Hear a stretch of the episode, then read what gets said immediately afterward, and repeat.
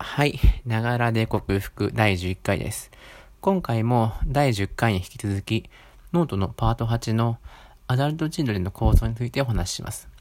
テーマは、愛着障害アダルトチルドレン克服における依存の考え方です。ぜひノートの記事も見ながらお聞きください。さて、前回は8の3の理性さんが感情さんを包丁で刺しているイラストまで紹介しました。で、今回は8の4です。で、ここでは大きく、丸1症状と丸2原因で分けて書いています。で、ここで言っている症状というものは、まあ、コミュニケーション苦手とか、気持ちが不安になってしまうという病気的な意味での症状というよりは、今現在抱えている問題の一番深いところと考えてください。そして、原因の方は、今現在の問題の根っこにある生まれ育った環境とか、母親との関係などの過去の問題であると捉えると分かりやすいと思います。でですね、まず、アダルトチルドレン、そして愛着障害の症状の最も深いところにあるものは、依存であると僕は考えています。ですが、この依存というものをどう捉えるか、どう理解するか、ということがすごい大事なんですね。で、ここの依存ってものを、まあ、アルコールとか薬物などのいわゆる依存症という次元だけで考えてしまうと、いや、自分はそこまで深刻な問題が書いてないなって感じで、問題の解決に向かわなくなってしまいます。えー、そこで、2つ質問するので考えてみてください。えー、自分はどんな状態の時に次のようなことを感じますか ?1、達成感があるな2、ああ、穏やかに満たされているなまあ、5秒間待つのでちょっと考えてみてください。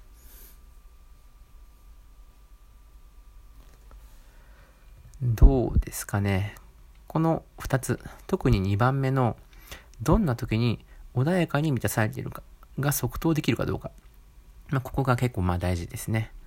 で、まず1番目の、どんな時に達成感があるか。ここを考えてみます。で、これは、人間がやりがいとか達成感を感じる時っていうのは、これは価値があるな、大事だなって思ってるものに、こう、向かって進んでいる時に、まあそういったやりがいとか達成感を感じると思うんですね。でもし、達成感とかやりがいってものにそもそもピンとこないなって人は、ここからしばらく聞き流してください。で、逆に、いや、達成感とかわかるわって人は、もう一つ質問するので、掘り下げて考えてみてください。実際にやりがいとか達成感を感じるのは、作業が終わった直後ですか？それとも、頑張ったものが他者から評価された時に初めて感じますか？で、まあ、ここまで来ると、だんだん質問の意図がちらちら見えてくるかと思います。答えを言うと、やりがいとか達成感、その感覚はわかるけど、そこに他者からの評価とか、結果みたいなものを伴わないと満たされないなと感じる人は、他者依存という状態に陥っていると思います。で、おそらくなんですが、僕のノートを読んでいるような人は、何かを頑張っただけでは達成感を得られなくなっている人なんじゃないかなと思います。で、さて、なんで他者からの評価がないと達成感を得られない？この状態が他者依存ということになるのか？で、これは、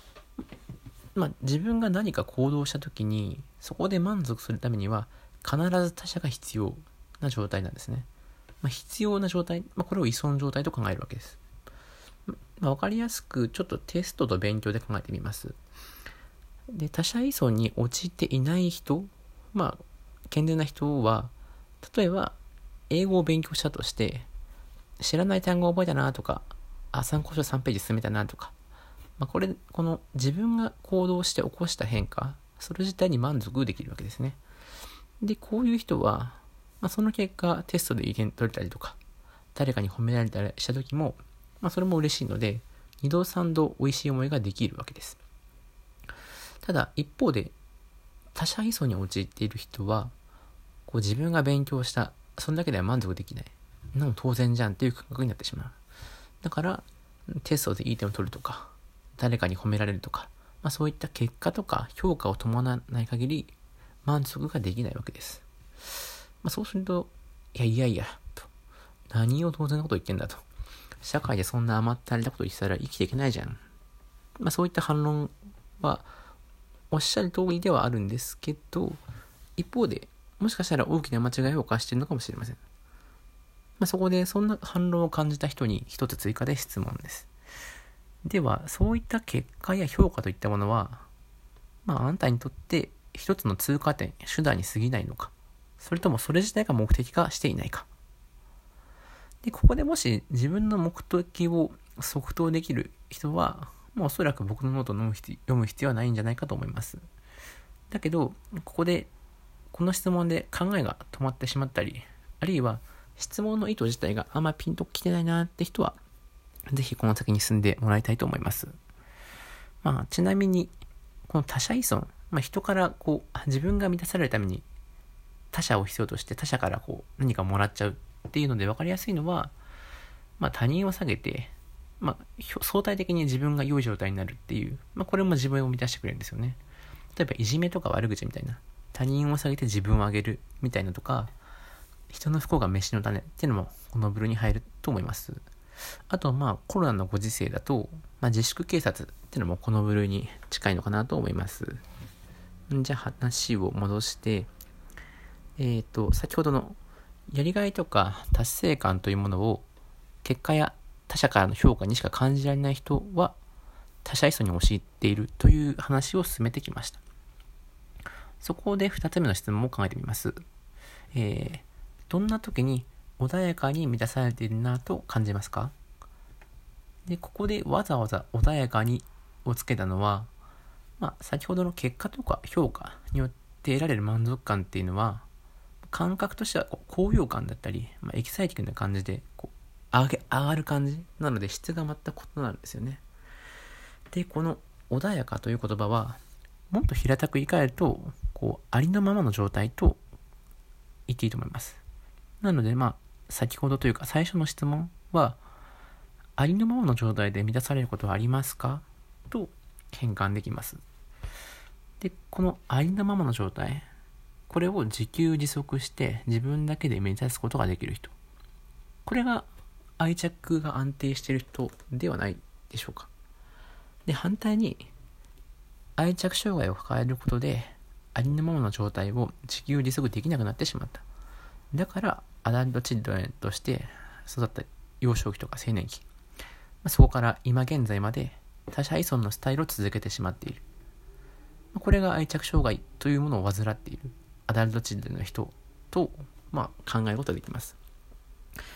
で、まあ、このように考えることで、愛着障害、アダルトチルドレンの